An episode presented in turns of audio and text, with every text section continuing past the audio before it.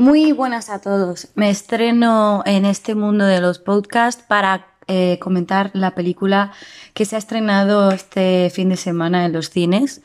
Eh, estoy hablando de Expediente Warren 3, Obligado por el Demonio.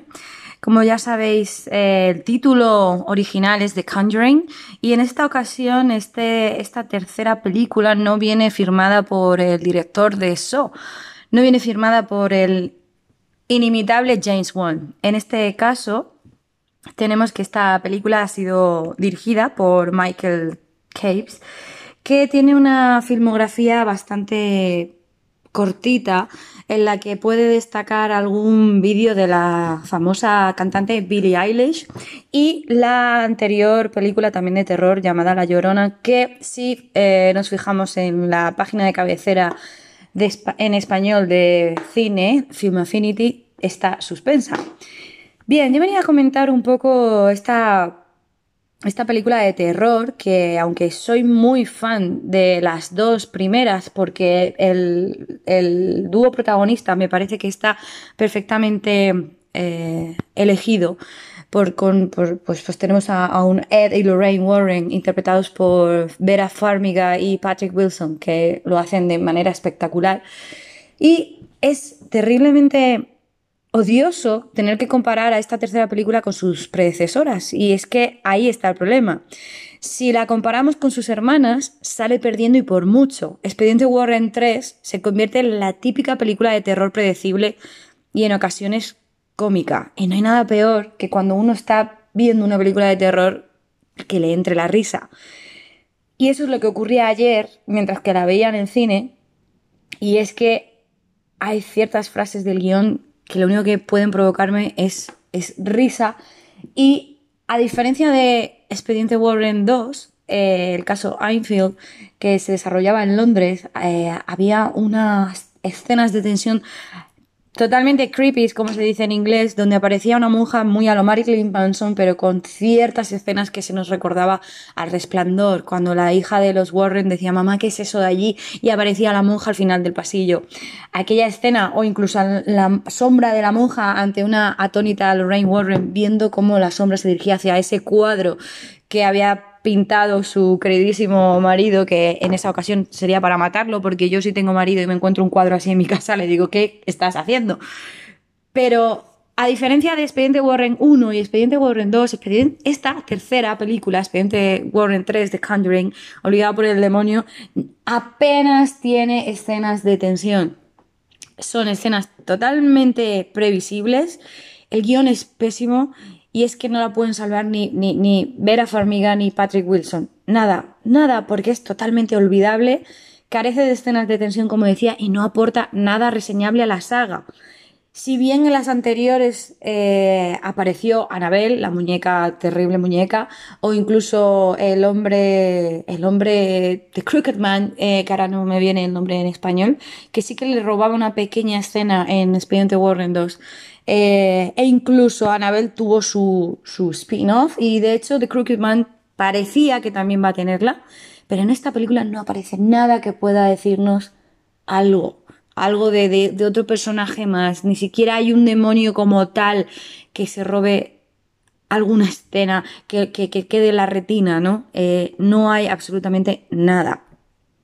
Y como decía, las comparaciones son odiosas, pero es que la 1 nos recuperaba el género de casas encantadas como Amityville y como este famoso libro de específicamente Amityville, aquí vive el horror, que es maravilloso, que es una lectura que recomiendo al 100%, basada en un, en un caso real. Y esta primera película de Conjuring fue un soplo de aire fresco en el terror que venía siendo tan manido, tan estúpido.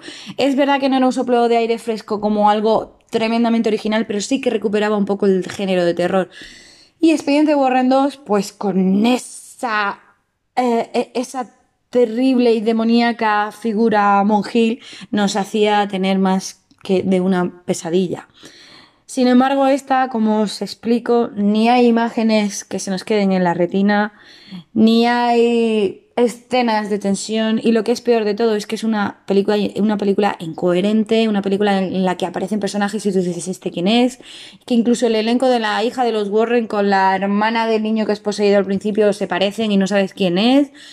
No sé si era cuestión de la sala de cine en particular, pero me parecía que todas las escenas de, eran demasiado oscuras y con una cámara tremendamente rápida en la que no, no te daba miedo asustarte porque no sabías lo que estaba pasando. Esto me recordaba un poco a esas pelis de Marvel, que las luchas son tan sumamente rápidas con esa cámara tan absolutamente mareante que al final no te concentras en nada y no sabes lo que estás viendo. Y como suele pasar en el género de terror, esta, esta película recae mucho en el que el susto te lo va a dar siempre el sonido. Entonces, cuando tenemos escenas en las que totalmente está la oscuridad, es protagonista y no hay ruido, nada más que la típica puerta que cruje. Eh, sabemos que el susto es inminente y que el susto va a ser producido por un efecto terrible de sonido. Con lo cual cae en algo totalmente previsible. Así que chicos y chicas, amigos o amigas que quieran escuchar esta pequeña opinión que puedo comentar sobre Expediente Warren 3, no la recomiendo porque mm, va a pasar al pozo de pelis para echar un sueño y que no te lo quite precisamente. Y eh, ya que estoy comentando pelis de terror, hace muy poquito me pude ver la peli de Midsommar, que aunque me pareció también un poco presuntuosa y que tiraba de y se jactaba un poquito de ser la peli de terror a la luz del día más original de todos los tiempos, sí que tenía unas escenas bastante inquietantes, cosa que no le pasa a The Conjuring 3 y que probablemente Midsommar, aunque no se convierta en una peli favorita nunca mía, em, sí, que, sí que es cierto que, que, em, que se puede que la puedes recordar. Sin embargo, a The Conjuring 3 el problema es ese, que no tendré ni ganas de comprármela para completar la, la colección en Blu-ray de Expediente Warren. Y eso es triste, porque ayer iba con muchas ganas al cine de pasarlo mal, ya que el cine de terror es para eso, para los que somos fans, es para pasarlo un poquito más, es para que tengamos ese miedo, esa, esas pequeñas pesadillas al dormir por la noche y que te inquiete, ¿no? Y desgraciadamente esto no ocurre con la película. Así que una pena, me volví a revisionar Expediente Warren 2 para poder tener un enlace, un enlace hacia la 3. No tiene nada que ver, se pueden ver de manera independiente. Yo lo hice porque quería ver si tenía algo de continuidad. No la tiene. Son tres casos totalmente independientes unos de otros. Pero si esto es una trilogía o si esto es algo más del, mundo universo Warren, totalmente me parece algo que ha fracasado. Y nada. Espero que os haya interesado mi humilde opinión sobre esta película y quien esté animado a, terminar la trilogía, pues que lo haga. Y me encantaría tener un feedback sobre vosotros y sobre lo que habéis pensado y si estáis de acuerdo conmigo. Así que si tiene algo de éxito esta pequeña opinión, seguiré grabando más podcast. Un saludo.